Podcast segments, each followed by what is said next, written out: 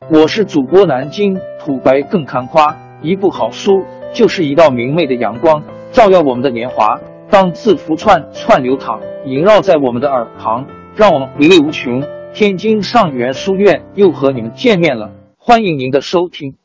听众朋友们，大家好！开讲前先打个小广告，作为主播，你们的关注和打赏是对我努力工作认可的结果，谢谢听众。天津上元书院、南京土白更堪夸主播最新专辑《平话祖国华夏上下五千年》终于上线了，一部宏伟巨作。我们的祖先以伟大的创造力、强大的生命力和巨大的凝聚力，世世代代繁衍生息，历尽磨难，从远古走到现代，从蒙昧走向文明。全书共计。两百八十三回，作为播客，我劳动我所得，付费的有声书来了，你愿意为此花钱花时间吗？评话中华上下五千年专辑的进度更新按听众的关注和评论而定。喜马拉雅号 UID 七三二六四零二二，微信号 sh 八五七三零一四四九，请多多关注。赏，谢谢大家，谢谢。下面正式开讲《评话中华上下五千年》专辑。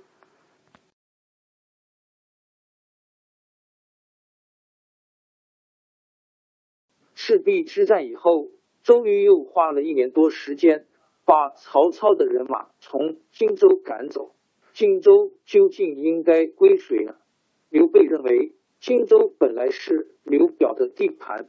他和刘表是本家，刘表死了，荆州应该由他接管。但孙权认为荆州是靠东吴的力量打下来的，应该归东吴。所以周瑜只把长江南岸的土地交给刘备管。刘备认为分给他太少了，很不满意。不久，周瑜病死了，鲁肃才劝说孙权把荆州借给刘备。借人家地方总不是长远的办法。刘备不能不想开辟新的地盘。按照诸葛亮的计划，本来是要向益州发展的。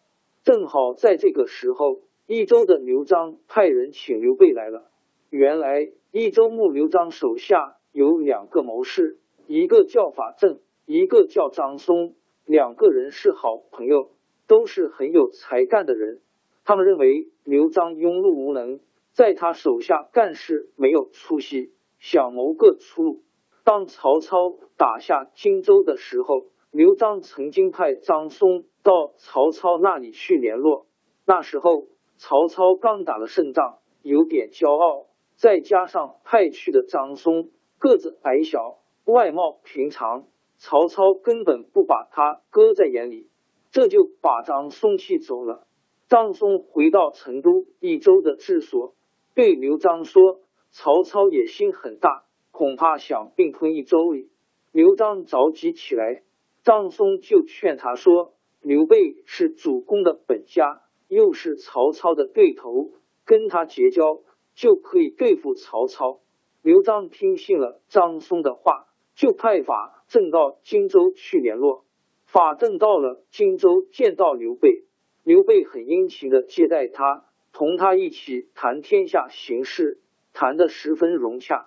法正一回来，就和张松秘密商议，想把刘备接来做益州的主人。过了不久，曹操打算向汉中（今陕西汉中市东）进兵，益州受到了威胁。张松趁机劝刘璋把刘备请来守汉中。刘璋又派法正带了四千人马。到荆州去迎接刘备，法正到了荆州，直截了当的告诉刘备说：“益州是十分富庶的地方，像将军这样英明，又有张松做您的内应，取得益州真是再容易也没有的事。”刘备还有点犹豫不决。那时候，庞统已经当了刘备的军师，他坚决主张刘备到益州去。他说。荆州土地荒凉，而且东有孙权，北有曹操，不容易得志。要建立大业，就应该拿下益州做基础。刘备听从了法正、庞统的劝说，就派诸葛亮、关羽留守荆州，自己带领人马到益州去。后来张松做内应的事被刘璋发现了，刘璋把张松杀了，布置人马抵抗刘备。刘备带领人马向成都进军，打到洛城（今四川广汉北洛阴路），受到洛城的守军坚决抵抗。打了一年还没攻下来，庞统在战斗中中箭死了。刘备攻破洛城后进攻成都，诸葛亮也带兵从荆州赶来会师，刘璋守不住，只好投降了。公元两百一十四年，刘备进了成都，自称益州牧。他论功行赏，认为这次进益州，法正功劳最大，把他封为蜀郡太守。不光成都归他管，还把他当作谋士中的主要人物。法正这个人心地狭窄，他有了权就报个人恩怨，谁过去请他吃过饭，他就回礼；谁向他翻过白眼，他就报复。为了报个人的仇，甚至杀了好几个人。诸葛亮就跟法正不一样，他帮助刘备治理益州，执法严明，不讲私情。当地有些豪门大族都埋怨起诸葛亮来。法正劝告诸葛亮说：“从前汉高祖进关只有约法三章，百姓都拥护他。现在您刚到这儿，似乎也应该宽容些，才合大家心意。”诸葛亮说：“您只知其一，不知其二。秦朝刑法严酷，百姓怨恨，高祖废除秦法。”制定约法三章，正是顺了民心。现在的情况完全不同。